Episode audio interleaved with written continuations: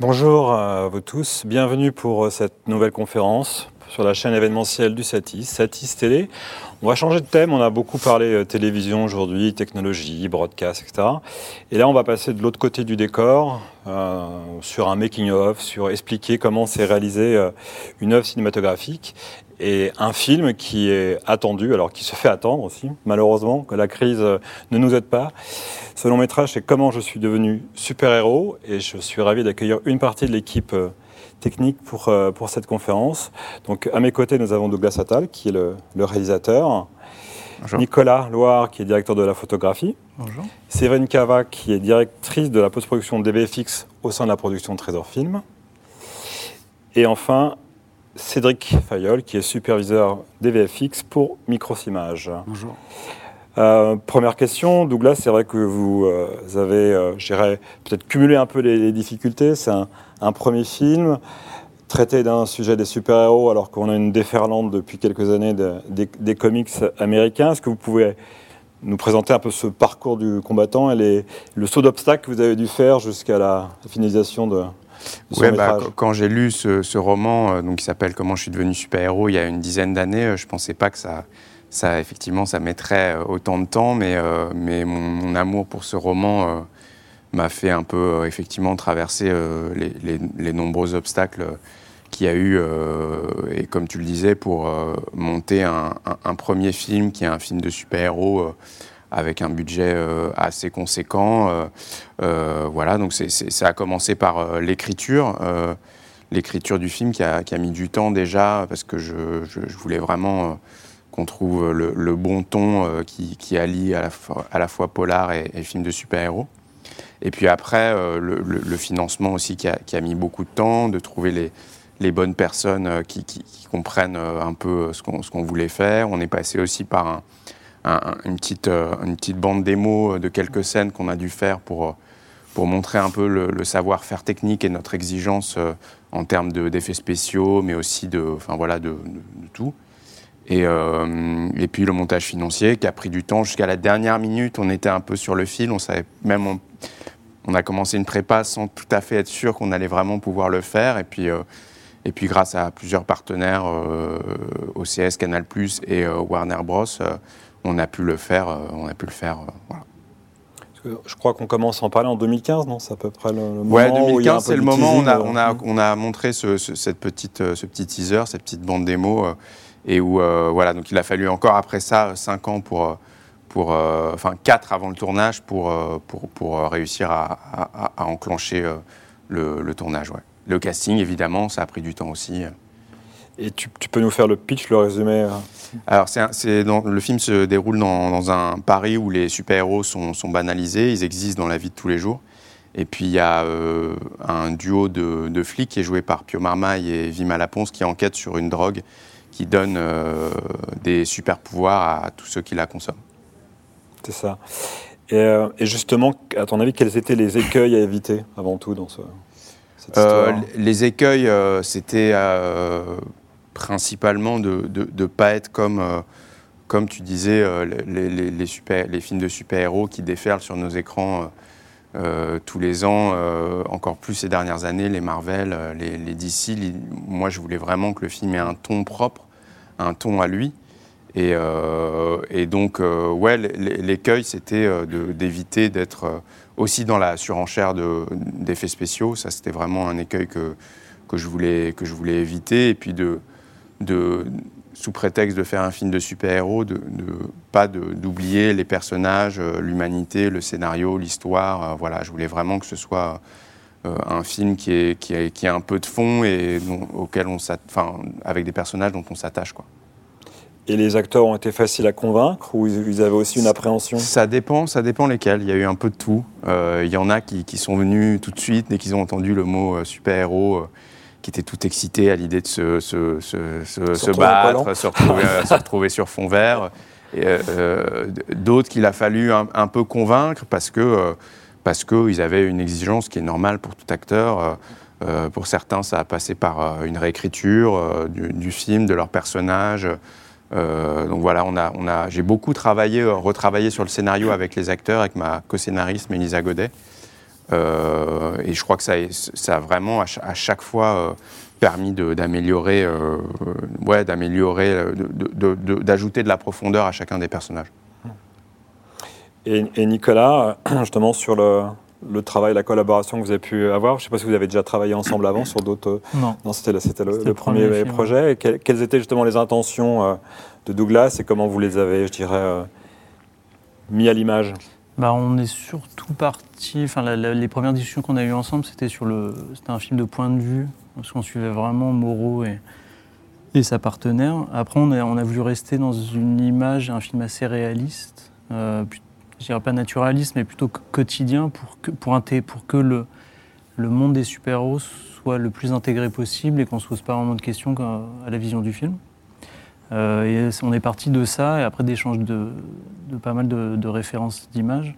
Mais Douglas, il avait à cœur de rester très proche des personnages. C'est avant tout un film de personnages avant un film de super-héros, je pense. Donc on, a quand même stylisé euh, l'image, enfin pas au maximum, mais en, restant proche des persos euh, et en essayant d'être assez naturaliste, assez réaliste. Ouais, c'est ce que j'ai trouvé. Tu, tu, disais pas naturaliste, moi j'ai trouvé justement qu'il y avait une image assez, assez naturelle et qui, qui n'a pas euh, cette, couleur un peu des étalonnages Netflix entre, mm. entre guillemets où les couleurs sont saturées, on a des ciels orange et, et, on, et ça colle aussi, je pense, au, au décor, je, trouvais qu'il y avait un travail de repérage aussi sur les décors qui, était plutôt original, qu'on n'est pas dans les, quartiers de Paris d'habitude. Ouais. Moi j'avais à cœur de, ouais, de, trouver des endroits un peu inédits, un peu insolites, euh, de, fuir un peu le, Paris de cartes postales auquel on, pouvait, on pourrait peut-être s'attendre en, voyant un film de super-héros qui se passe à Paris. Et donc, euh, j'avais, ouais, on a tourné pas mal dans le 18e, dans le 19e.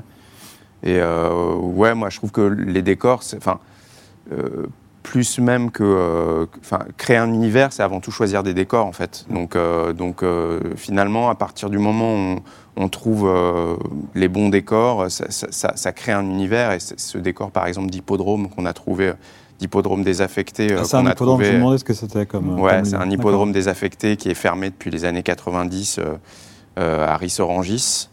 Et c'est l'un des premiers décors qu'on a trouvé. Et ça, a donné un peu un ton à tout le film, à l'ensemble des repérages. Euh, on l'avait dans un coin de notre bureau et, quand on voyait des nouveaux décors, on, le rapprochait un peu de, tous les autres décors qu'on voyait pour voir si c'était cohérent, etc. Donc, euh, donc oui, le, travail de décor a été, euh, assez long et, ouais, j'avais à cœur de, montrer un Paris qu'on n'avait jamais vu et un Paris aussi un petit peu un petit peu tourné vers l'avenir. Pas, pas, que du Paris haussmanien, euh, comme on a l'habitude de voir, des, bâtiments un peu plus modernes, des quartiers un peu plus euh, rares au cinéma. Voilà. Que des cas naturels ou il y a du studio? Il y a eu très peu de studios. il y a eu euh, du studio pour les effets spéciaux, mais on a tourné une journée ou deux Une journée en studio. la dernière journée, je crois, c'était ça. Hein. Mm. tout le reste, c'était du décor naturel. ouais, voilà. Et les choix techniques en termes de, caméra ou, d'éclairage, c'est des choses assez légères. C'est toi qui cadrais aussi ou il y avait C'est moi qui cadre. On est par... c'était un package assez simple. On était en, Alexa Mini, Harry, euh, optique sphérique. Euh, c'était assez classique. On a tourné à une caméra. D'accord. Quelques scènes à deux caméras. Il y en a une à trois, je crois, mais euh, c'était très rare. On, a, on est parti de ce principe-là au début d'être assez cadré, de faire des choix dès le découpage. Euh, mais c'était assez simple finalement en dispositif, même technique ou euh, à part quelques scènes. Mais sinon en lumière c'était assez simple hmm. en installation.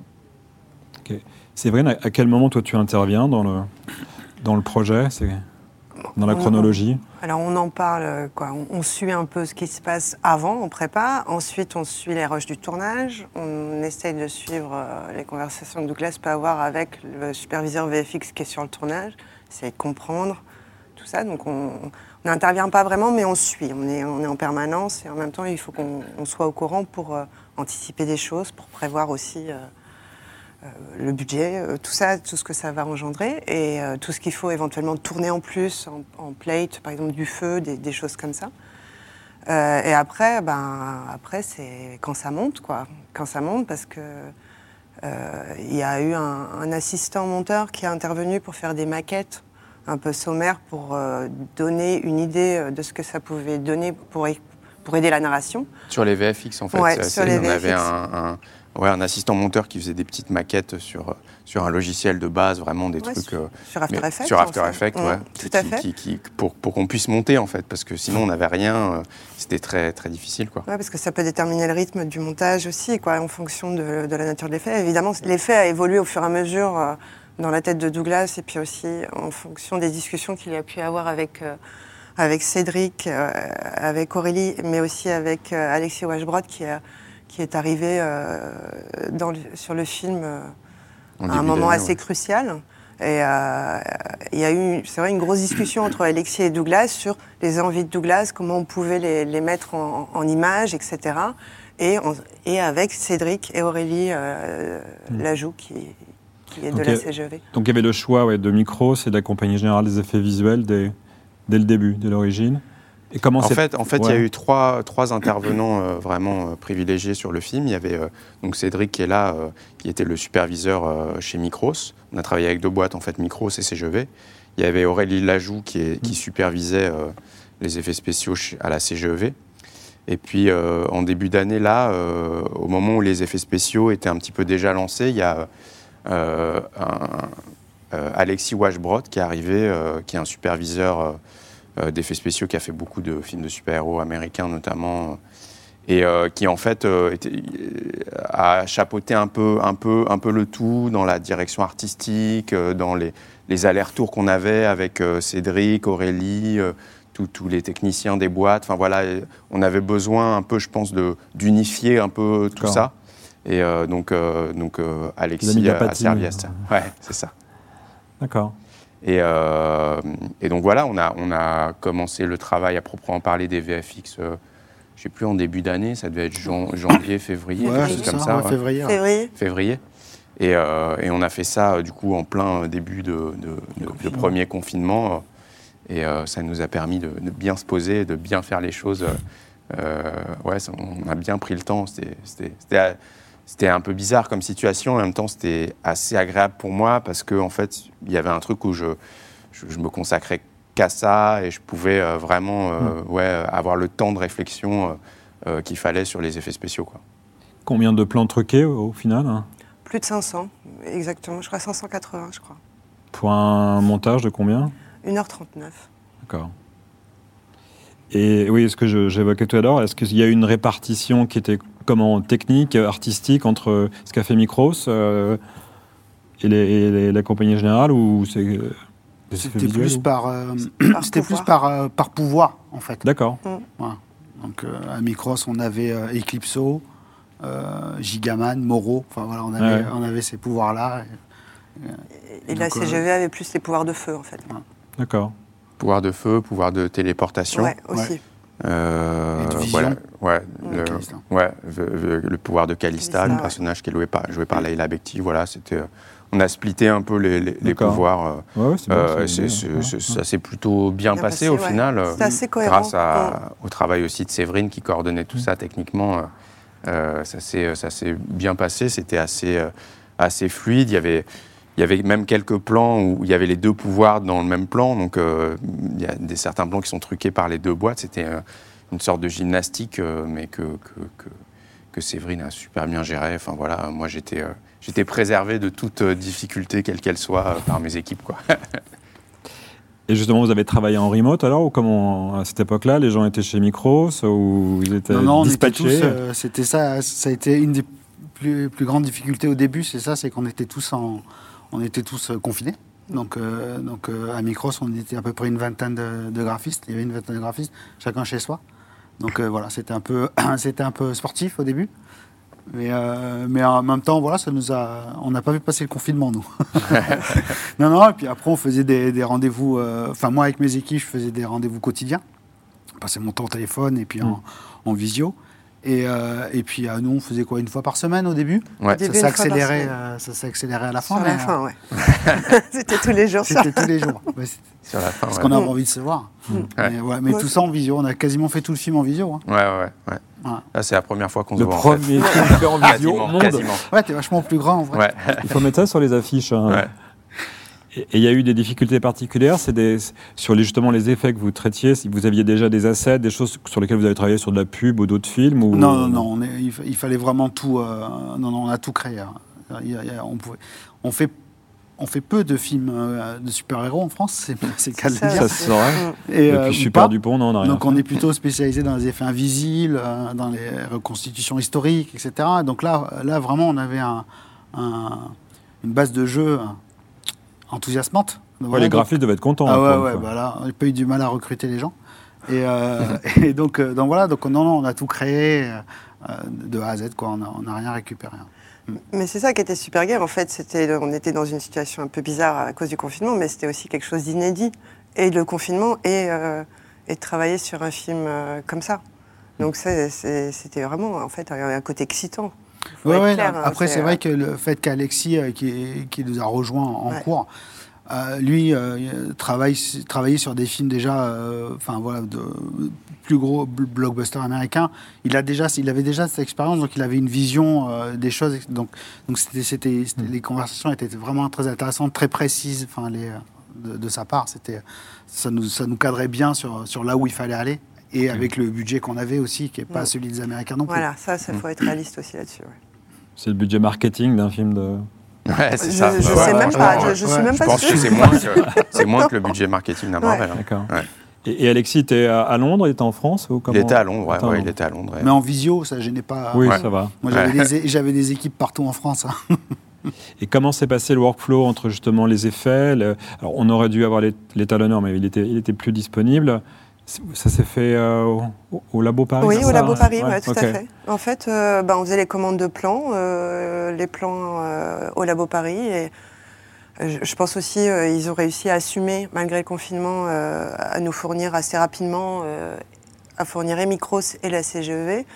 Euh, Micros et la CGEV travaillaient, ils nous envoyaient les plans à, à nous en bonne def et en plus basse def. Et, et on- on- nous, on se concertait en, en premier lieu avec Douglas et Alexis euh, en regardant tous ces plans. Euh, moi, je pouvais directement les intégrer aussi dans le montage parce que j'avais pris le matériel pour. Et, euh, et après, on se faisait les fameuses visios pour euh, faire des retours, On euh, débriefait. pour Mm. débriefer ou pour dire bah, c'est parfait ou bon bah les gars au travail. D'accord. Et on avait fait une pressée, une 15 jours d'étalonnage avant effet pour donner un look au film. Et après, on a re-eu deux Enfin, après, c'était un peu plus, euh, c'était plus euh, plutôt des jours euh, par-ci par- par-là, mais on a fait 15 jours pour donner le look au film. Après, c'est parti aux effets. Et 3-4 mois après, on est revenu pour faire les, les ping-pong avec les boîtes de, de post-production. D'accord. Et toi, tu suivais quand même l'étalonnage aussi? Ouais. Et avec vous aviez- Gilles Granier, chez, au Labo Paris. Ouais, tout à fait. Et euh, est-ce que sur le tournage, vous aviez ce qu'on appelle les DIT pour, pour gérer les rushs ou pour faire du pré-étalonnage? Non. Euh, J'étais parti d'une lutte euh, que j'avais fait sur un précédent film. Mais non, sur le plateau, on avait juste un data manager. D'accord. Et après, c'était un échange avec le, avec le labo pour le- les étalonnages de rush. Mais sur le plateau même, Douglas n'avait pas de lutte, enfin de, de look particulier dans le moniteur, mais ça rejoignait un petit peu l'esprit du film qu'on voulait garder, qui était un film assez naturaliste, je reprends votre, Ouais, ouais, ouais. votre terme, et de ne pas donner un look très fort dès le départ, qui était plus dans la déco et la lumière du plateau, mais le mais l'image du moniteur était assez euh, naturelle. Et, et physiquement, le montage s'est fait où alors? Euh, on s'est fait, il s'est fait à Trésor. Film. Pour le coup, euh, c'était avant le, avant le, avant le, l'épidémie. Donc euh, voilà, on a fini euh, le gros du montage euh, fin, fin décembre, fin 2019, je crois. Hmm. Mais par contre, il y a eu à chaque fois que les, les- effets spéciaux arrivaient, il y a eu quand même euh, Francis Vezin, notre monteur, faisait des petits ajustements. Il avait euh, ce qu'il fallait chez lui pour pendant le confinement.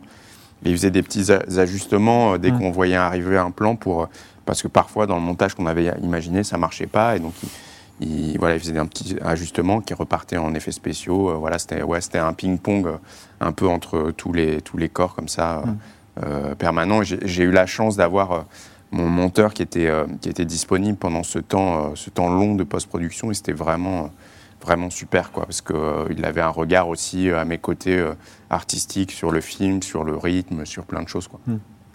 Faut qu'on parle du son parce que sinon ils vont se sentir défavorisés. On va encore dire c'est la dernière roue du carrosse. Donc Donc, et le son, la partie mixage, comment vous l'avez Le déconfinement était fini ou comment, comment ça s'est Euh, le mixage s'est fait, euh, je sais plus. Euh, alors, on avait fait une première session de mix avant le confinement. Et du coup, on a fait des, des petites des rustines. Et puis, il y a eu un vrai peaufinage euh, aussi. à- à- parce qu'on a eu l'échéance de Deauville qui nous a un peu pressés. Oui. Voilà. Donc, euh, on a repris un peu de temps après euh, sur certaines frustrations que tu pouvais avoir ou que euh, Marc Douane ou Pascal Villard ou Nicolas Provost, ou, les monteurs son et les mixeurs, et puis Douglas pouvaient avoir. Et du coup, on s'est reposé et puis on a finalisé ça après Deauville, Et le mixage se fait où? Chez Purple. Sound. Ok. Et je, alors, je l'ai vu en avant-première dans une salle qui est Dolby Cinema. Il a, il a été aussi, il a été étalonné pour faire de Dolby Cinéma. C'est Ouais. en, en en cours. moment, c'est en cours. Ouais, c'est en D'accord. cours. Ok. On a vu des tests euh, le jeudi dernier. Ouais. Mm. Euh, C'est euh, C'est très impressionnant. Mm. Ouais, ouais, c'est Très, très, très, très impressionnant. ouais. Ouais, de voir des noirs vraiment parfaits sur un écran de cinéma, c'est c'est- assez fou, quoi. Enfin, c'est c'est vraiment Peu super. de films français en plus qui. Ouais, sont je, je sais même pas quels films français ont Je- été faits en Dolby je- Cinéma, je sais saurais pas. cas, vous dire. Très Mais, peu. euh, mais euh, moi, je suis très content qu'on le fasse et, Mm. et je suis très excité à l'idée de voir mon film entier euh, et que les spectateurs puissent voir mon film entier sur, sur un écran de Dolby Cinema parce que c'est les meilleures conditions qui puissent exister. Le Dolby Atmos, des sièges incroyables, une image parfaite avec des noirs qui sont vraiment noirs. Enfin voilà, c'est moi, moi, je trouve que c'est l'idéal quoi. Je, je suis vraiment très excité. Bah, On a parlé oui, que c'était reculé, mais on n'a pas donné la date. Donc il y a une date aujourd'hui qui est prévisionnelle, mais qui est. Le 21 avril 21 avril. 2021 donc. Mm. Ouais. Oui, c'est ça. ouais. Ouais, ouais, j'espère. Faut- Sinon, ce serait un peu euh, complexe. Euh, euh, Cédric, est-ce qu'il y a une, une scène qui vous a donné un peu du fil à retordre, un peu complexe, euh, dont on pourrait parler? Euh, vous êtes tellement fort à micro, parce qu'on fait non, toutes tes non, fingers euh, in the nose on a, non, mais on a- c'est vrai qu'on. Enfin, je, sais- je sais pas, on a. Une, une over- l'overdose peut-être à un moment il y a L'overdose une- des jeunes il y a- Ouais, y a- celle-là ouais. celle-là était la plus longue à sortir. Ouais. Mhm. C'est. euh, mais euh, ouais, ouais, parce qu'on avait le combat final, mais finalement, il est quand même plutôt euh, sorti, euh, on va dire, vite. Euh, les, premiers jeux ont été bons. On va Mais pas spoiler hein, non plus. hein. Non, Oui. non, c'est, mais c'est le, voilà, la partie finale. Mais donc ça, ça s'est plutôt bien passé. Mais c'est vrai qu'il y avait une overdose au début euh, qui, euh, voilà, qui a été un peu longue à mettre en place. On n'avait pas trouvé le bon système. Voilà, donc, euh, donc, voilà, donc on y est revenu un- un- plusieurs fois. Et c'est quand on a attaqué le combat final qu'on s'est aperçu qu'il fallait revenir sur celle du début pour s'en s'en Mm. inspirer, etc. Donc on a fait des petits allers-retours. Celle-là nous a duré un peu tout le film, en fait. Ouais, ouais, ouais. Vous avez Ah commencé par là, vous avez ouais, fini je, pense par là. que, je pense que c'est ça. C'était le premier plan commencé, le Mm. dernier plan terminé. ouais, c'est ça. mais c'est voilà, c'était. Mais en même temps, c'est on a voilà, il fallait trouver, il fallait vraiment trouver un, un- un look. Et puis le look, c'est de- en tout cas de cet effet, c'est c'est- se répartissait un peu sur tout le film. Et euh, donc il fallait un peu attaquer toutes les séquences. Et donc forcément, au bout d'un moment, quand on l'a trouvé, ben, celle celle qu'on avait attaquée au début, il a fallu les recommencer pour pour que ça soit cohérent. Voilà. Donc c'était ça la, la- une des plus grandes difficultés, mais sans plus quoi. Enfin, c'était juste. euh, Ouais, mais c'est, mais la, la enfin, moi en VFX, c'est l'une des scènes au final que je préfère du film. Je trouve qu'elle est vraiment Mhm. très très réussie et très belle, et, et aussi parce qu'on a tourné dans un super décor. Euh, ouais, je suis très content euh, de Ouais, cette une scène. Et, euh, ouais. Euh, c'est vrai que là, sur les, les différentes conférences qu'on qu'on anime, on parle beaucoup de la, de la technologie. Et dans les sujets qu'on va- qu'on qu'on aborde et qu'on va aborder, on va parler des studios du futur, où justement on a des écrans comme, euh, comme derrière, mais avec des, des pitchs tout fins, parce qu'on a pu voir sur Mandalorian et sur des.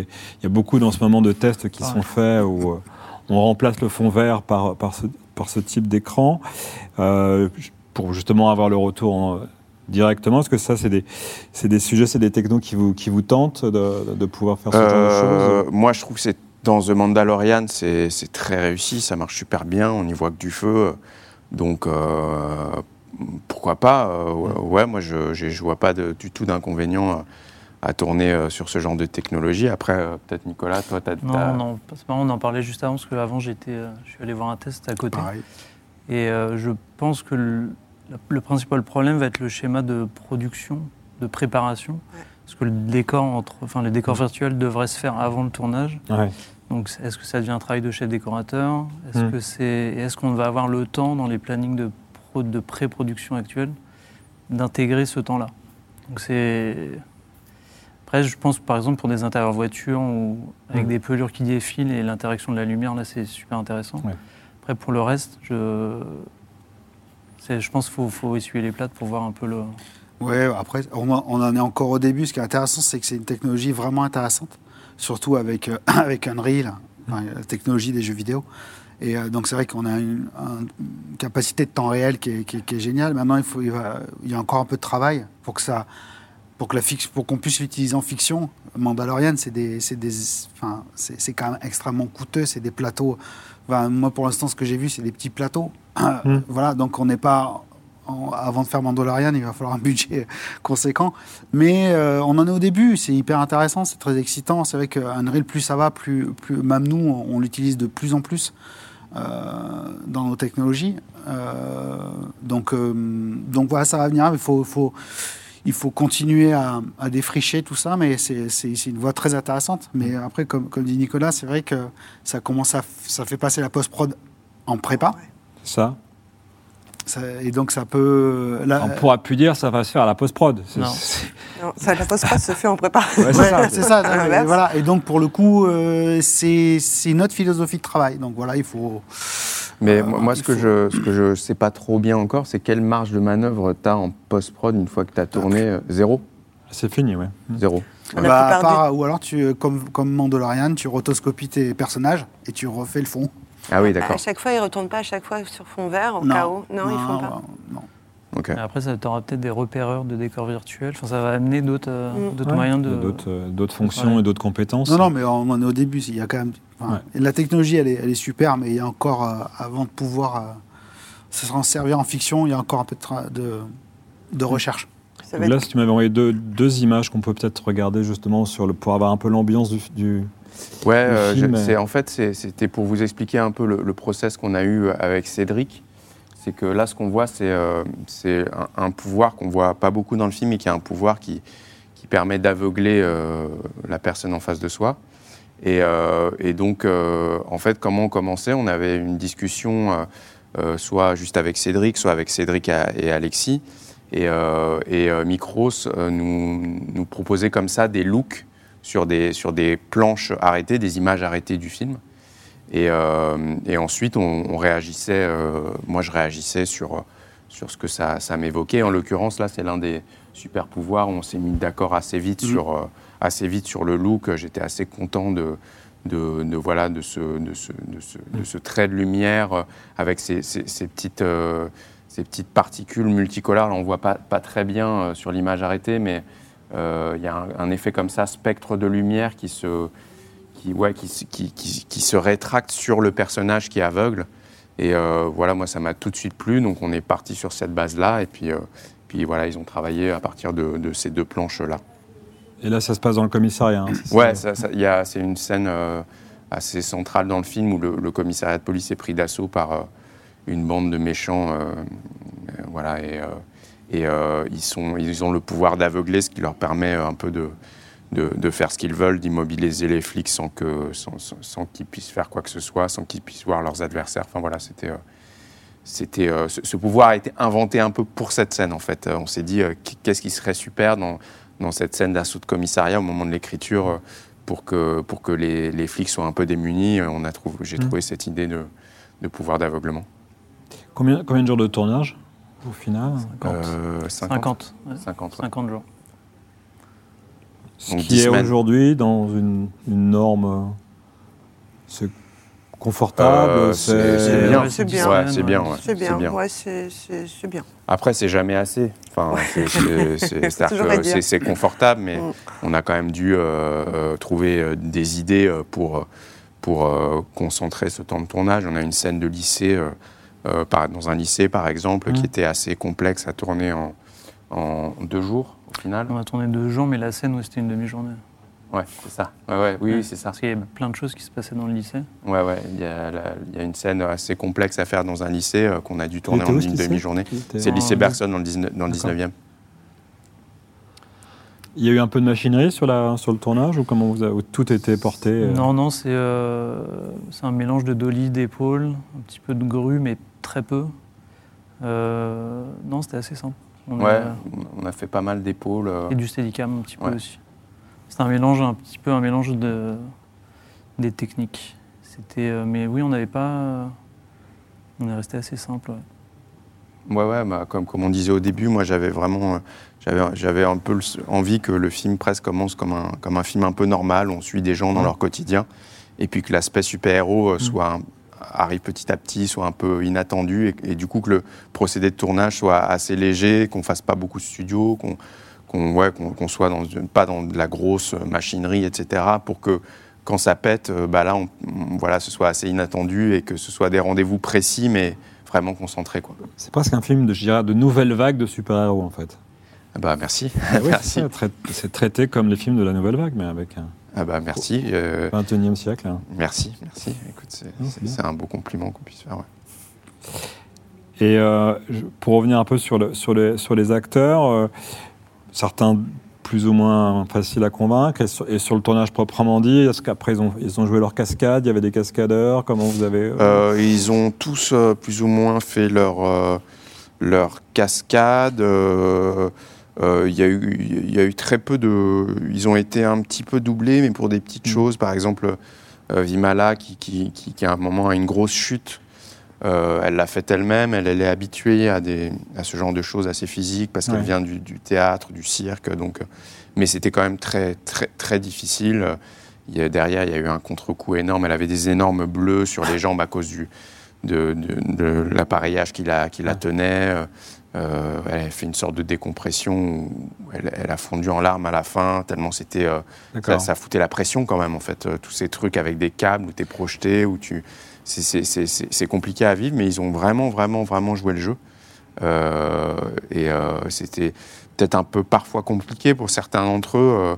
Benoît, par exemple, Poulvord, il n'a pas du tout l'habitude de ces tournages avec. Mm. Justement, moi, j'essayais d'alléger un peu le côté un peu technique, mais euh, pour lui, c'était euh, c'était énorme. quoi. C'est-à-dire qu'il devait. euh, il devait sauter. En même temps, il y avait un, un- un mec en- par terre avec un ventilateur pour faire l'effet de vent quand il se téléporte. Ouais. Il y a un fond vert derrière lui. il, avait il il disait à chaque fois il avait l'impression d'être dans un film d'Ed Wood, en fait.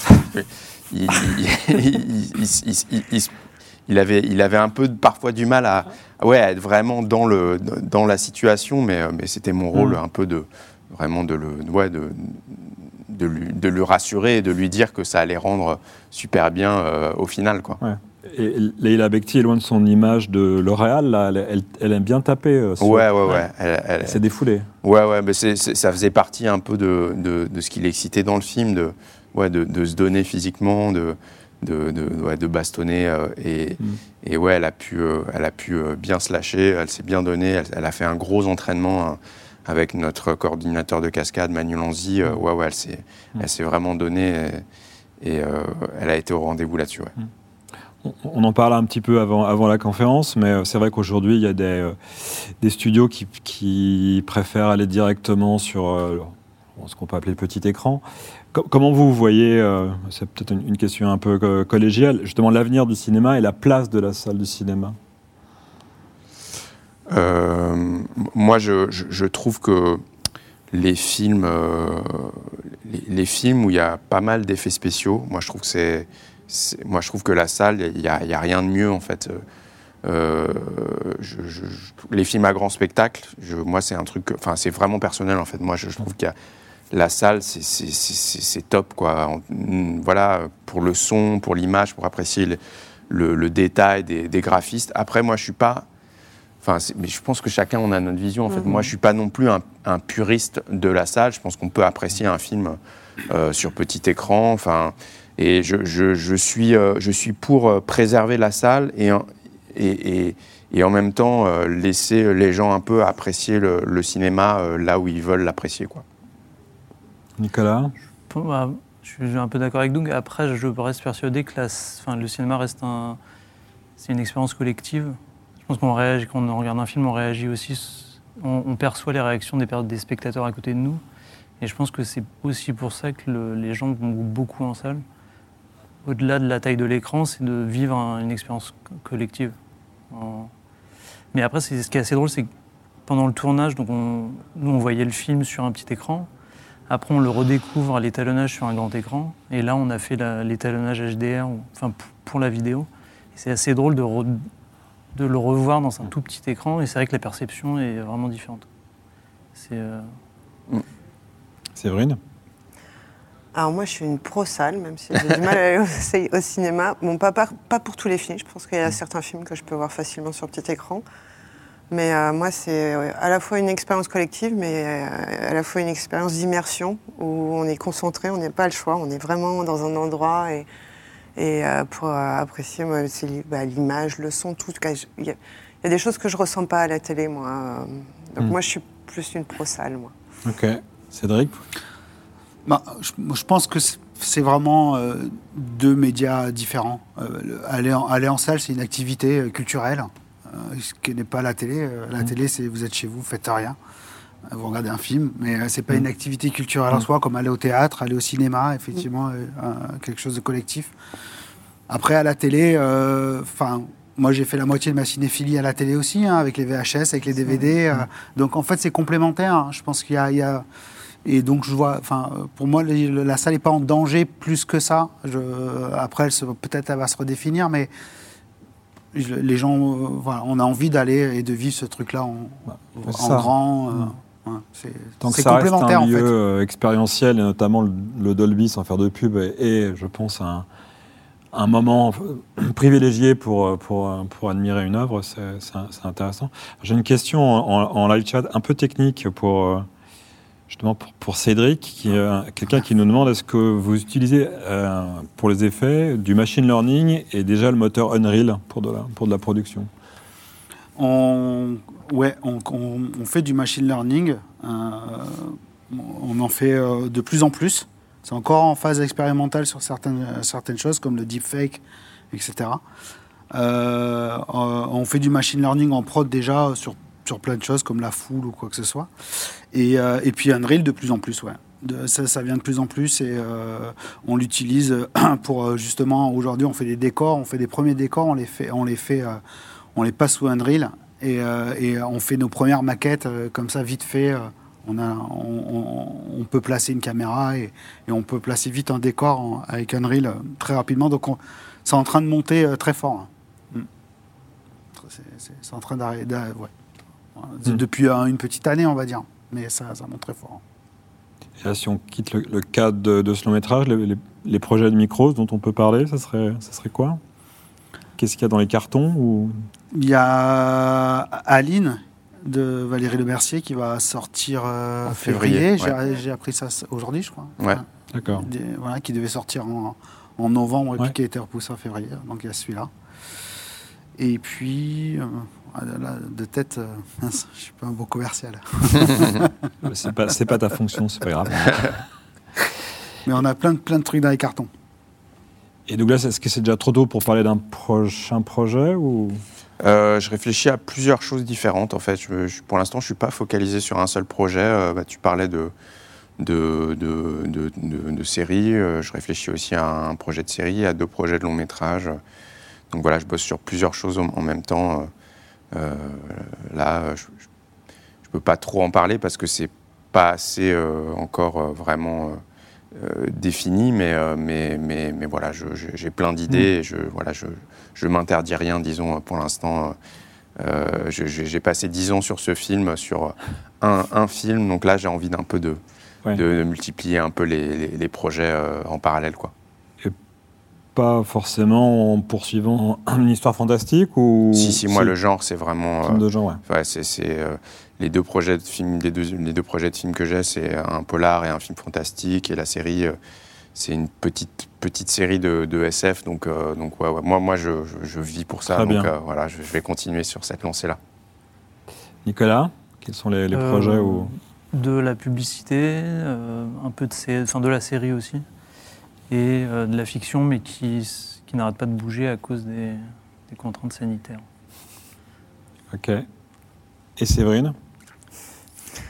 Ben, nous, on- il faut que je réfléchisse à ce qui, ce qui que- ce dit, qu'on peut dire Voilà. Euh, ben, nous, on a le film de Guillaume Canet en, en cours, euh, qui a été tourné au mois de septembre. Et, euh, et tous les autres projets sont, sont en cours de, de montage, Mm. donc je ne peux Ouais. pas trop en parler. Et, euh, on sait qu'il y a Astérix qui a été repoussé, euh, de Guillaume toujours. Ouais. Mais voilà. Et le film, là, actuellement, Guillaume, il est post-produit dans des conditions normales ou c'est Ouais. aussi avec. Non, non, c'est normal. Euh, ben, il respecte les conditions sanitaires, hein, mais euh, bon, euh, en tout cas, le monteur est dans sa salle de montage. euh, Guillaume passe de temps en temps. euh, ça, ça se passe bien, plutôt ça se passe bien. Il a, il a tourné en quatre semaines, euh, il monte assez vite, donc ça va. Ok, Mm. très bien. Bah, je vous remercie Bah, pour merci à euh, toi. votre participation, pour euh, voilà, donner un, un angle peut-être un peu, un peu différent sur le film et en, en lui souhaitant euh, tout le bonheur du monde. Merci beaucoup. Merci, de nous avoir accueillis et c'était un plaisir. Et je vous le conseille. Merci à vous et on se, on se retrouve bientôt pour une prochaine émission de Satis Télé. Merci.